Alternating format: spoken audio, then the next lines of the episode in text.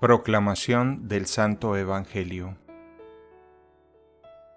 En aquel tiempo Jesús recorría Galilea, pues no quería andar por Judea, porque los judíos trataban de matarlo. Se acercaba ya la fiesta de los judíos llamada de los campamentos. Cuando los parientes de Jesús habían llegado ya a Jerusalén para la fiesta, llegó también él pero sin que la gente se diera cuenta como de incógnito. Algunos que eran de Jerusalén se decían, ¿no es este al que quieren matar? Miren cómo habla libremente y no le dicen nada.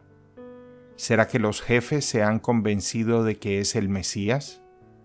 Pero nosotros sabemos de dónde viene éste. En cambio, cuando llegue el Mesías, nadie sabrá de dónde viene. Jesús por su parte, mientras enseñaba en el templo, exclamó, Con que me conocen a mí y saben de dónde vengo.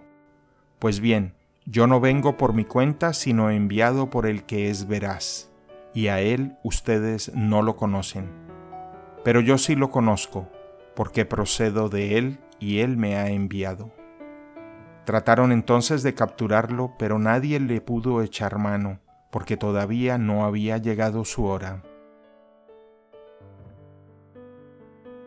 Palabra del Señor.